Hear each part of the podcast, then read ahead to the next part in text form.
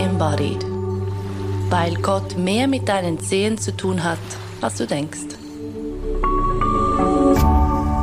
RevLab There's this spiritual version of the Disney princess fairy tale about finding your soulmate, being with your twin flame, or what they call being in the divine union. It's an omnipresent story. So, romance still seems to be the ultimate goal find the one. It's very annoying to me and so inaccurate of what's actually true. I'm super happy to have the opportunity to talk with Kiran Trace. She's an international spiritual teacher and human development expert. She's also my mentor since many years. You've heard me mention her many, many, many times. One of my closest friends, and both of us have seen very closely what the truth is about this soulmate myth. So be ready for some deconstruction. So, we're here today, though, to um, deconstruct the whole soulmate myth. Kiran, thank you for doing this.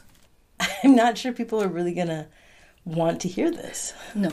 it's such a story, such a huge story that soulmates are the best. Finding a soulmate is the, I don't know if it's like the purpose of your life or the, the brass ring, the golden prize, the golden egg. Ultimate goal. The ultimate goal. And then, of course, in the soulmate thing, having a twin soulmate. Uh, that version of soulmate is really what we're all here for. Says anyone who did not have a twin soulmate. Yeah, and like for those who don't read Green Body Mind or whatever it's yeah, called, Mind Body Green, Mind Body Green, or all the spiritual blogs about twins and soulmates and why it's such a rewarding, special connection. Maybe we can all the Instagram accounts. All the Instagram accounts show you how, like, follow me, and I'll show you how you can find your twin. the first three words that you see out of this Scrabble wordplay will point you in the direction of your twin. how to recognize your twin flame. So, what is it like for those who don't live in this bubble of Instagram spirituality? Um, well, outside of the myth, like outside of the myth of what a soulmate is, it's basically a lot of lifetimes where you are um, sort of tremendously dependent on another person and then choosing that dependence over your own independence. So it takes a lot of lifetimes to grow a soulmate in the first place. Hmm. Um, and and it's this kind of deep agreement in your own being that you want to come back with this person again. It has to be repeated a number of times to actually grow a soulmate. Um, and to break that down, what's actually occurring is you're saying this relationship is the relationship I want to nourish versus all the other relationships that could be available to me. Mm-hmm. And and we're doing that we narrow our focus and we pick this like one person through this filter of a belief that we're fundamentally not safe or unworthy and this other being is going to make us safe or worthy and of course this is a very very widely held story in our cultures you know like that women have value if they are married and this is a, a really deep groove for women more than men. Hmm. It exists for men too, but it's very thick for women, and it, and we can politically go back to the fact that women were chattel. They didn't have their own right to vote. They didn't have their own um, financial equity. They weren't allowed to inherit, and you couldn't. You know, you had there had to be male heirs, and you know, hmm. like, and so we see how this grew, and today I mean, today we're still fighting for many levels of, of kind of self authority in a political stream, but outside of that, like internally in ourselves, that freedom is possible and available and beautiful. freedom is beautiful. Freedom is so much more beautiful mm. than anything else. And the purpose of one's life is not to sort of find this one true love, but to find freedom, to be free, to be autonomous, to be one's whole authentic being. Mm. That that's the actual purpose of one's life. And what's happened is through many, many lifetimes, you've let go of that possibility and hooked into this other one. So it's like there's all these beautiful choices. What's an analogy? You're you're in the supermarket and there's like 20 types of juices. And one of those juices might be really nourishing for you. But it's also possible that there's three or four or five other juices that would be equally nourishing for you. And for some people, it could be like 18 of those would be really nourishing, you know, like that they're already curated for this particular grocery chain and they're generally really, really good. and, in, and to say, well, I'm so thirsty, which is already a story I mean, you may be really thirsty, but you go, I found this one nourishing juice, and so now it's all about this juice. This is the only juice for me. I only want this juice. It's you and me together, baby. like wherever this juice is sold is where I go.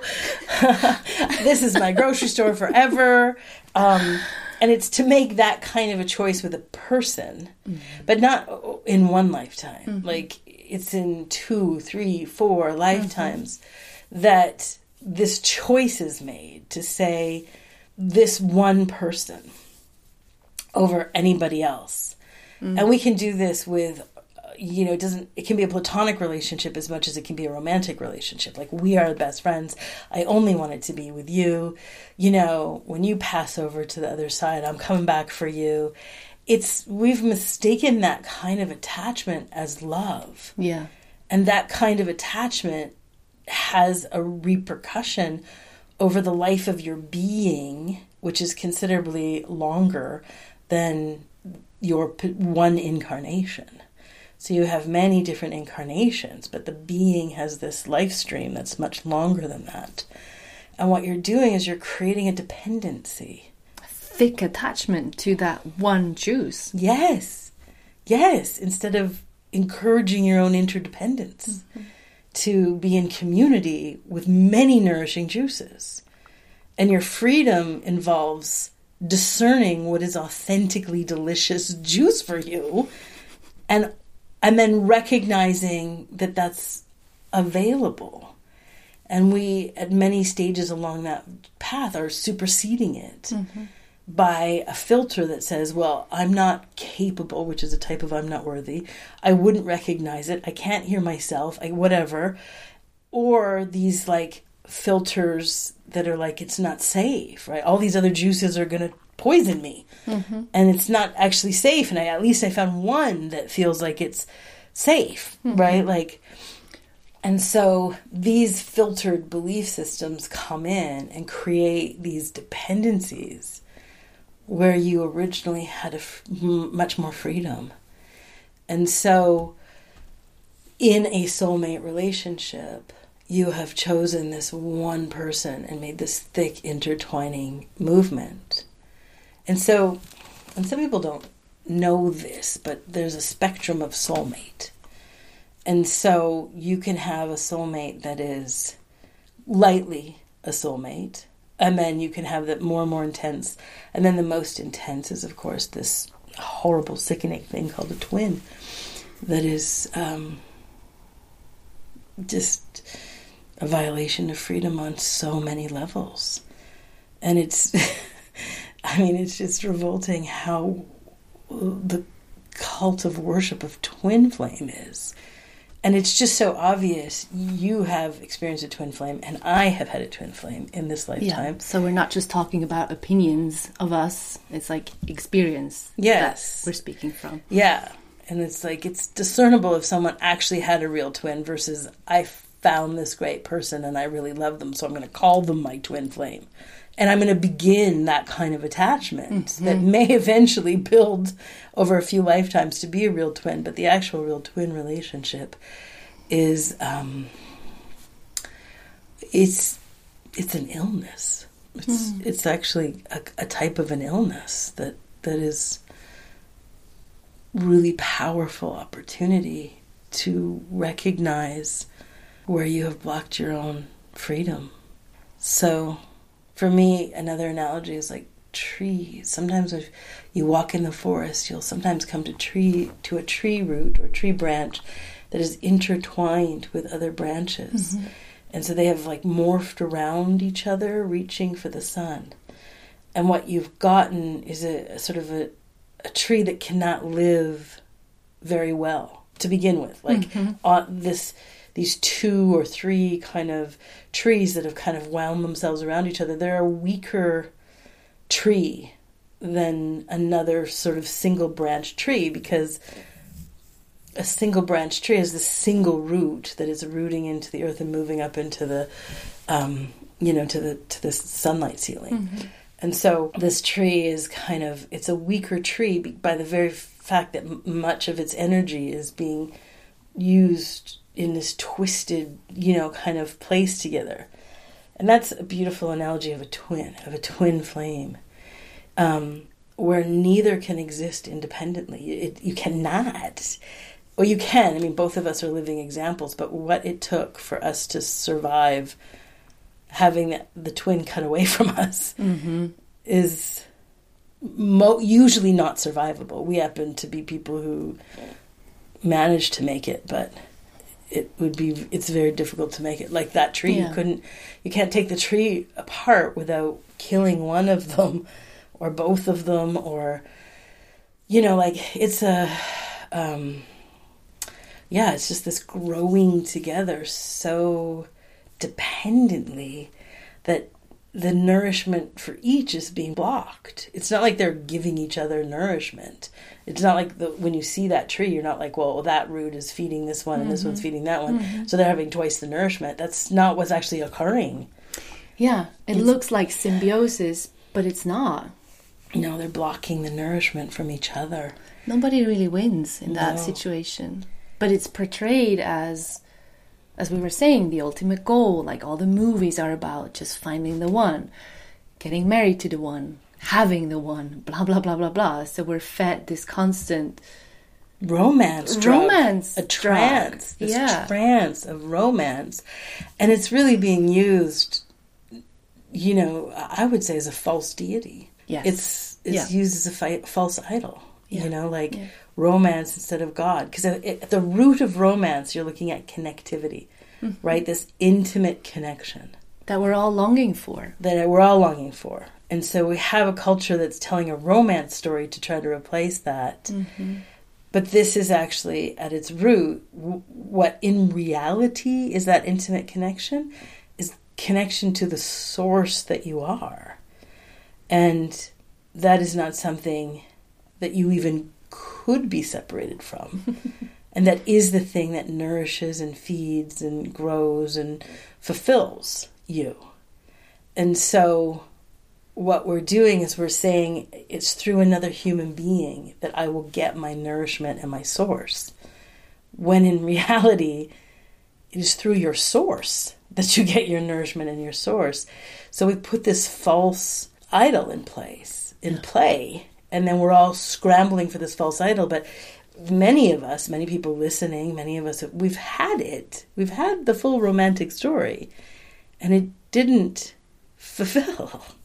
And so then I think people tell the story of like, well, but if I had a soulmate. And I think it's worth talking about the signatures of a soulmate that can yes. be so confusing. Yeah. I happen to be somebody who has had quite the full spectrum of soulmates. So in my incarnation, and this one is Kiran Trace, um, I've had soulmates who were just sort of like friends where there was a, a kind of a magic about it. And again, it's I find this with, with the same as when I'm discussing source or I'm discussing the connection of source. I'm going to hang some words on it, mm-hmm. but the words in themselves don't define it. Um, and it's so much easier to recognize the definition if you have already made contact. If you've made contact with your source, you can recognize the definition of these words. If you haven't had contact, it's Yeah. very difficult to look to the words and find the definition. But it's all we got. And certainly in this media, all I can do is hang some words on it. So to begin with, there's a kind of a magic. and I would describe the magic as you meet this person and you love them immediately. And that's a love that is clearly not coming from you. It's not personal. You hmm. haven't had time. Mm-hmm. Yeah. Sometimes you don't even know their name. Like you don't even know anything. And and then here's where language is difficult because how do you find define that that versus having a lens on your vision or your awareness that's like I'm desperately seeking. I'm desperately seeking connection and intimacy. Mm-hmm. And I'm hooked into the romance story.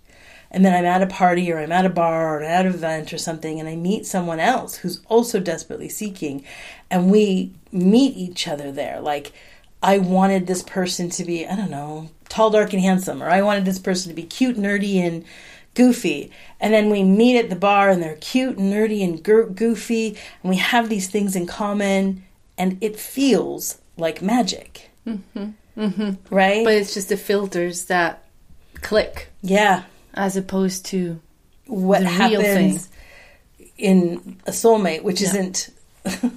Which isn't better. I would say the, the filter one is better because you can at least remove filters and then decide if it's a healthy relationship and go forward. With the soulmate one, you can't. It's No. not, you know, like, No. um, which is challenging. So again, so I'm going to use like so in the circumstance A where it's just what we're calling the soulmate, where you just like you meet them and you love them immediately, and then you're like, what is your name? Like, who are you? but I'm totally in love with you. And then if it's a minor soulmate, so on the lower end of the spectrum, it, the magic is there, but it doesn't feel like this like overwhelming love. Hmm.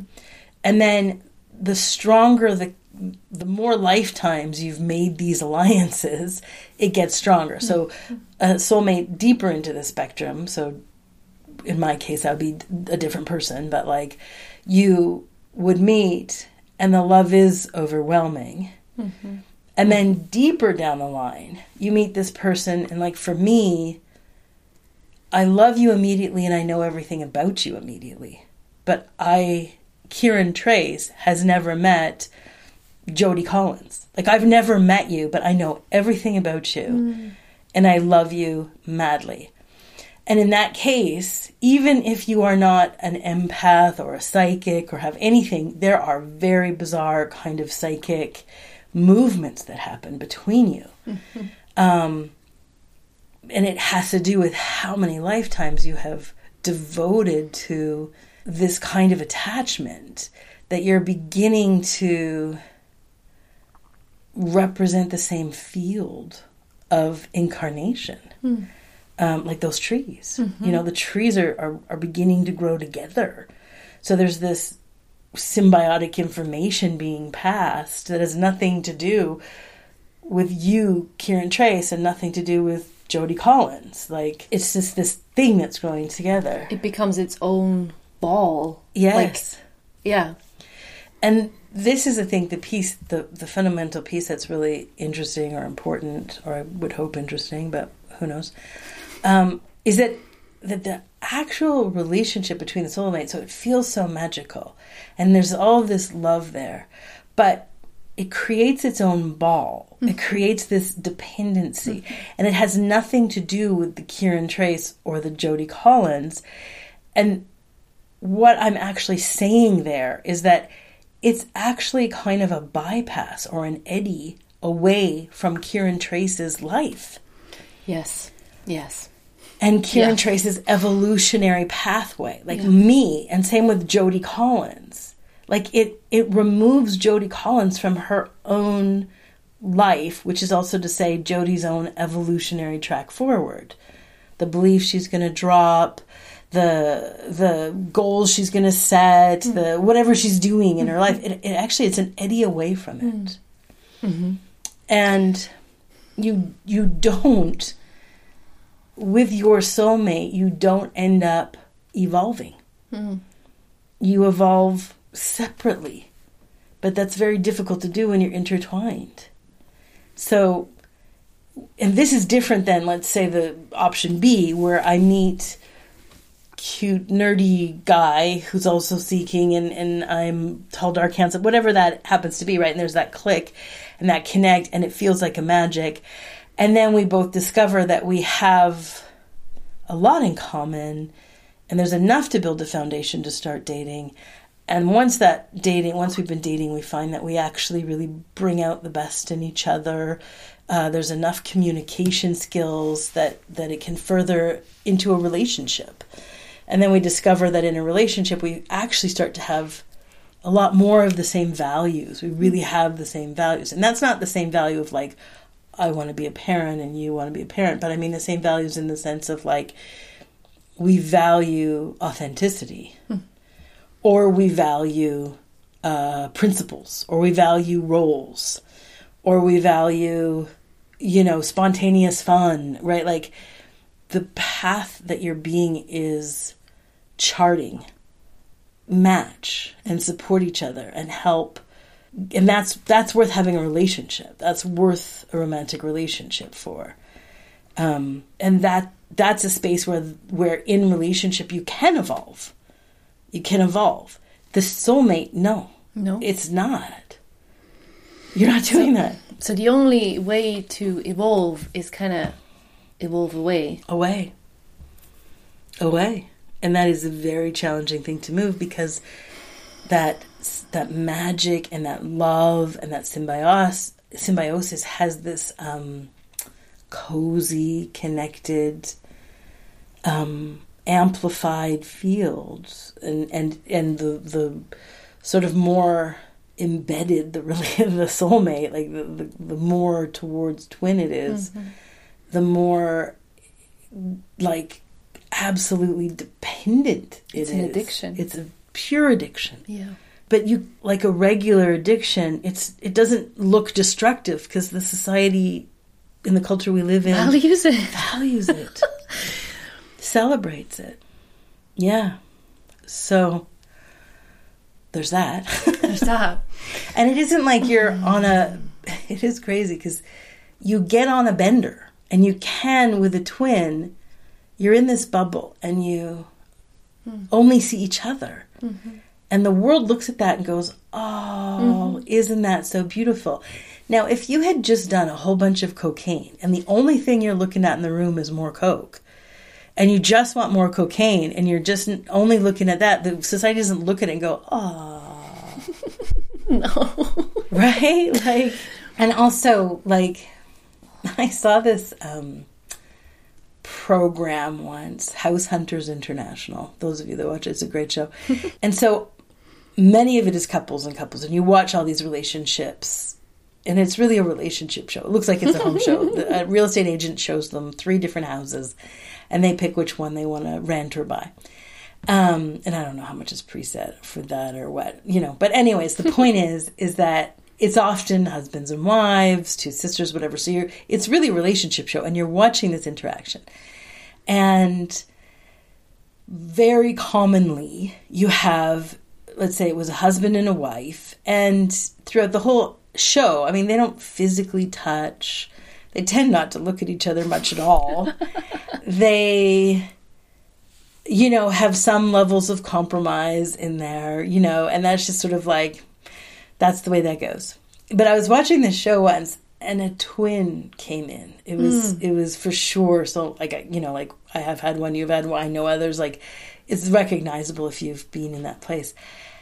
And the entire show they were pinned physically to each other. They were never physically apart. They were in each other's laps, they were arms around each other, their hips were always side by side. And every single time the other person spoke, their twin was just staring at them the whole time, mm. and vice versa. Mm-hmm. And people, as a culture, looks at that and says, oh, what a great relationship. Yeah. I want that one. I want that relationship, but I can tell you, you don't. Ne- neither he, it was a male female relationship, and neither he nor she had freedom there. Yeah. Right. You don't. Mm-mm. It's like like she doesn't have the freedom to not listen to him. Mm-hmm. Do you know? Like yeah. it's such a drug. It's such a trance. The love is so strong. I mean, it's so intense that you don't, it really blocks your nourishment and your freedom. You don't have the freedom to, like, you know, like, to do much. and then you, like, and, and it keeps feeding itself. It, it keeps being a high. Like, if it's a male female and twin situation, the sex is out of this world every single fucking time. and that's not freedom, that's a drug. that is a drug. There's no freedom. It, it just keeps indulging its own addiction and keeping that addiction in this sort of charged space. And again, as a society, we're like, I would want that. And, but it blocks the evolution. It's like neither partner gets their full evolution. They don't get this full choice Mm-mm. in each moment. And they don't get to, everything's buffered by each other. Mm-hmm. Mm-hmm. You know, so you, you're, you're in its, you're in this bubble and it's not a bubble of your choice or their choice. And then the closer you get to twin, tragically, the bubble is literally the same energetic field, which is like that person is like so one with you. There's no independence. So, therefore, you're profoundly influenced by mm-hmm. what's happening mm-hmm. in each other's energetic and emotional field. Like, so profoundly, captivatingly so. So, there's again, like, there's no freedom, there's no off button, there's no pause, you know, it's like you're just constantly influenced and there's not enough room in that relationship in in a twin situation or, or or the soulmate on the spectrum close to twin to just have independent thought and independent emotion and independent choice it, it doesn't show up and i think as a society because we've replaced for a large part that connection with source, that connection with creator or God as romance. Yes. We think that level of unity is profound harmony. But it isn't because you already have that unity with source, with creator, with God. And the unity is preset there with source.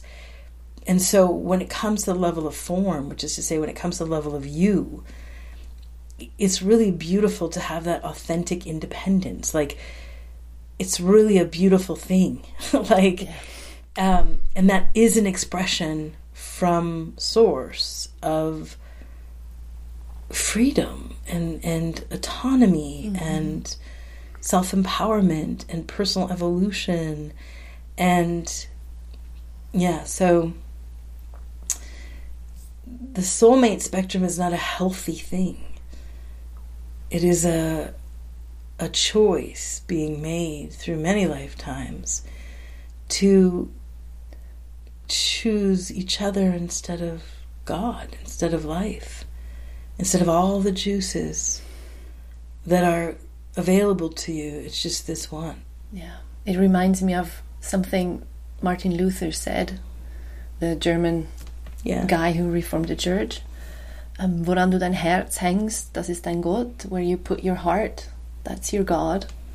So if I keep putting my heart to this twin or this soulmate or whatever, it's my God. Yeah, but you have God. But it, yeah, don't eclipse that God. It's not there. It's, it's not the golden calf. Yeah, it's not. It's false. Mm-hmm. And so like we know now, soulmates, twin flames, it's not something you do want.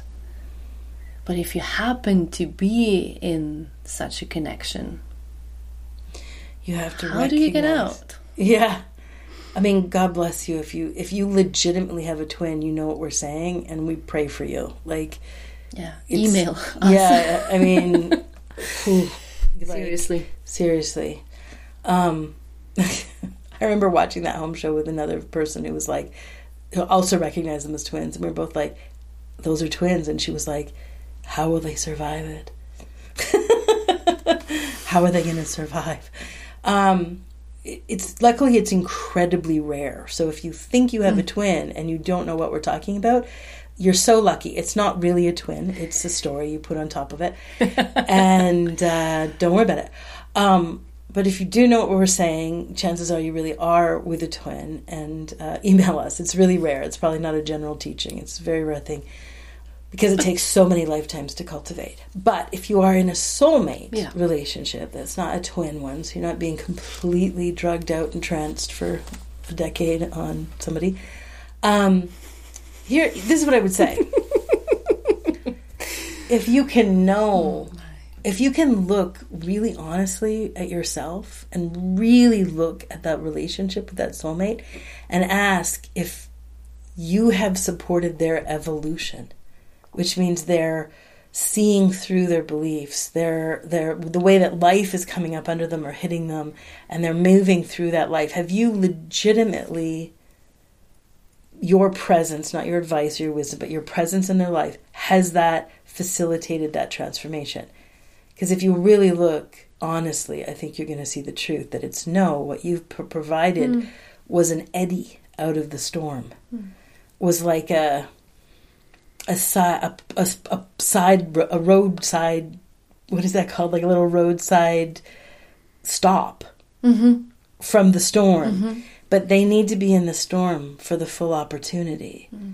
not over on the side with you. Like they need to be in the big wave not over on the side where the waves are so small you know like if life and the opportunities and the evolution for them are over in the big wave they need to be there and so I feel like the first place you look is look very closely at yourself and see if you have actually supported them in the big waves of their lives because the because the answer is probably no. Hmm. And because that's not how it works. It can't it can't work that way. Because by the very nature of your relationship, you are the roadside stop. You are the the calm shoal to the side of the wave. But their life is the wave. And then look at yourself to see if it's true about them mm-hmm. you know because mm-hmm. i think you're going to see that they also are the calm shoal versus the evolutionary pathway where you are. And i'm using these analogies like one is where the storm or the big wave but your life is is you know highs and lows. It's mm-hmm. it's mountains and valleys right? Like um but each time you're with your soulmate it is an offside. it calls offside. Kind of a checkout, right? It's a checkout. Yeah. It's a trance out. And so if you're in a relationship with a soulmate, then I think just recognizing that, having that real deep inquiry and looking very, very honestly and telling the truth to yourself about that allows you to use the time together sparingly and uh, in a non-comparison way. Because it's easy to compare because it's so high. Right? It's like we have keeping having to use analogies in all of this because we're trying to throw words on things that have no definitions unless you've experienced it. But just to say you know like when you surf that big wave and you make it through like you're gonna hit you're gonna fall you're gonna eat the bottom of the ocean a few times but then you're gonna do it. And now you have the ability to do it. You you you evolved there. Mm-hmm. So another big wave you can do it. Another big wave you can do it. And that is an evolutionary pathway. Mm-hmm. And there is something very liberating. That's freedom as you evolve like mm-hmm. this. And the currents of life whether it's a mountain or a valley whether it's you know like a big wave or a soft wave right? The currents of life are creating that evolution for you. And to do this offside with a soulmate is blocking those opportunities that hmm. life is bringing you. And you're blocking theirs. And so there's a beautiful opportunity inside of it for you to stop making these agreements with new humans mm-hmm. in your life. Mm-hmm. Right? So that you meet these loving, beautiful relationships and friendships, and you can love that relationship and love that friendship without making it exclusive, without making it a dependent place for you, mm-hmm. without making it you know, you can celebrate nourishing relationships and not attached to them. Yeah. So it's not to when you come across a soulmate, it's not to like force a card or push it You away couldn't do it. You couldn't even do because it. Because there's no choice there. Like it just happens. It just is. And when recognizing making these choices. Like Yeah. If it's romance, not exclusive. If it's a friendship, don't spend all your time together. Don't keep planning trips together and weekends together and all days together and working projects together and Yeah. texting all the time and emailing. Yeah. Don't don't run towards it. Allow its beauty Yes. sparingly, not exclusively. Yeah. Yeah. And then they have, as I've heard from you, and I think I've had the experience in my own life as well, they undo themselves. They undo can themselves. resolve themselves. In my case, every time they've resolved Mm-hmm. themselves. And for my part, it's been mostly very beautiful and effortless. Mm-hmm. It just there's just a natural end that that comes as spontaneously as the beginning and is as final and complete. Mm. Um, but I've allowed it to be that way Mm-hmm. because I, ha- I know another person who's had numerous soulmates and she s- works to stay in touch, but they've ended. Like they're not a core relationship; they're an older relationship. She had one when she was a, ch- a child, but she works to like wish her happy birthday on Facebook and and send her a note once in a while. But it, it has ended. It is not a core part of her life. Yeah. Same with me and one of my soulmate friends. Like, Yeah. I it's it's over. And we're still in touch. Yes. So in my case, when they ended, I let them end. A, a part of me was always aware that this wasn't it in mm-hmm. some part. Very, very subtle. Like you can't. It's it's you know you take that cocaine, you're not like this isn't a real high. Like this is a high. this is a high. but when the cocaine came out of my system, I didn't go for more. Good for you. But they kept coming. And then it ended. And then another one came in and it ended. Another one came in. And lots of times I had two simultaneously. I had oh, cool. one very intimate, close to a twin, and one further on the spectrum that, yeah, that, that I've managed to keep as sort of an acquaintance. So there's been a plethora of soulmates. There's a real habit of mine to make alliances in past lives, you know? And we can see we're innocent in that. In our Yeah. past lives, society was was a very unconscious, unaware, dark place. And so innocently we made these alliances. It wasn't to say that the freedom of God wasn't always available for you, but we had a collective habit to um, go blind on that. And and the politics of the time and the lack of um, external uh, privilege and resource. Anyways, clearly I was one to make very strong alliances. And as a result, in this lifetime, just, you know, surrounded by them.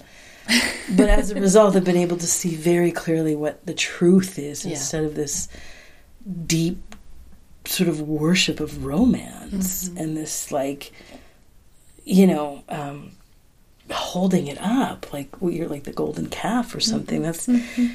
this ri- seems so ridiculous that you would replace romance with God. You know? Yeah.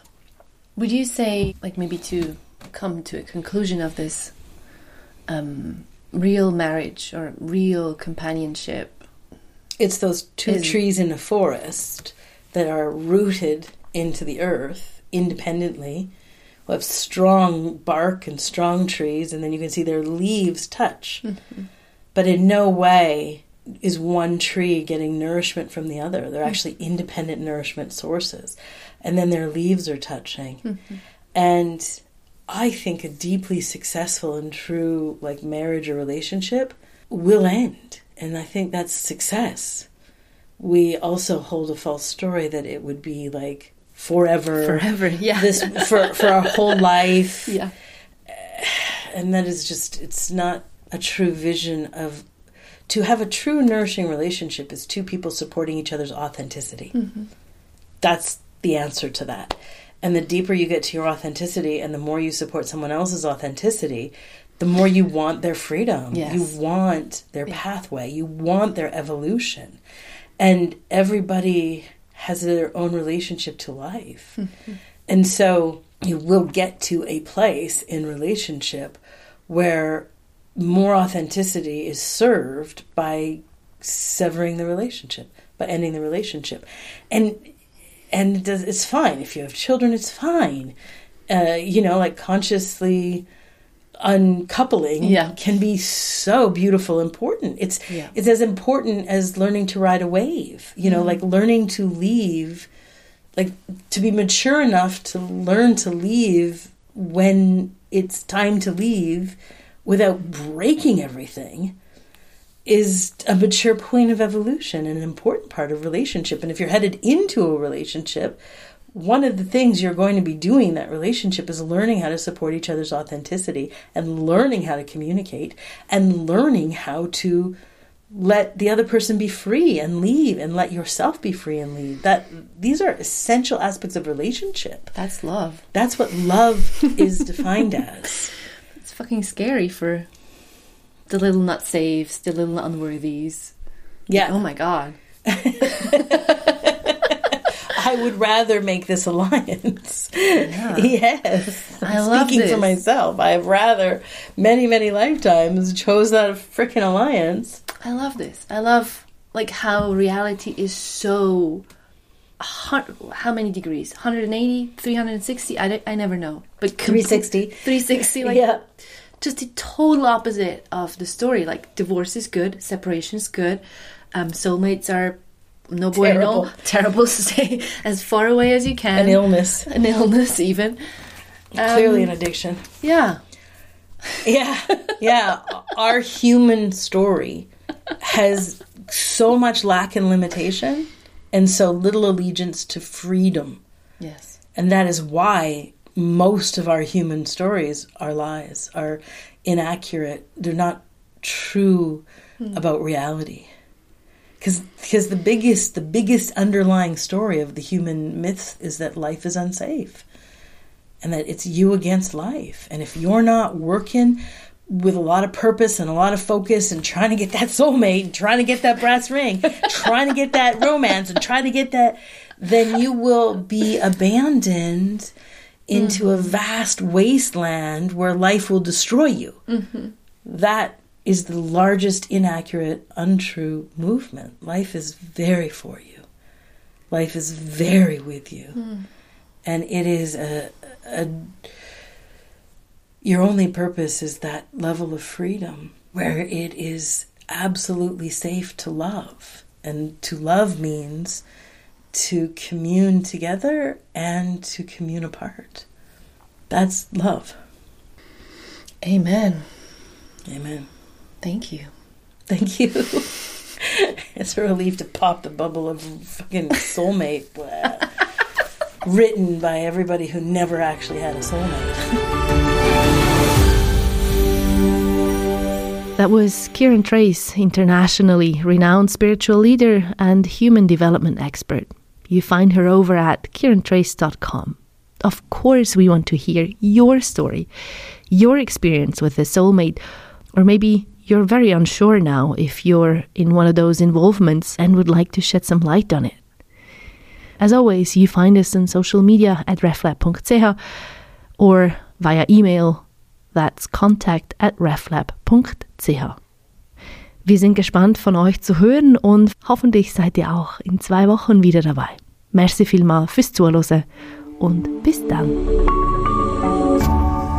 RefLab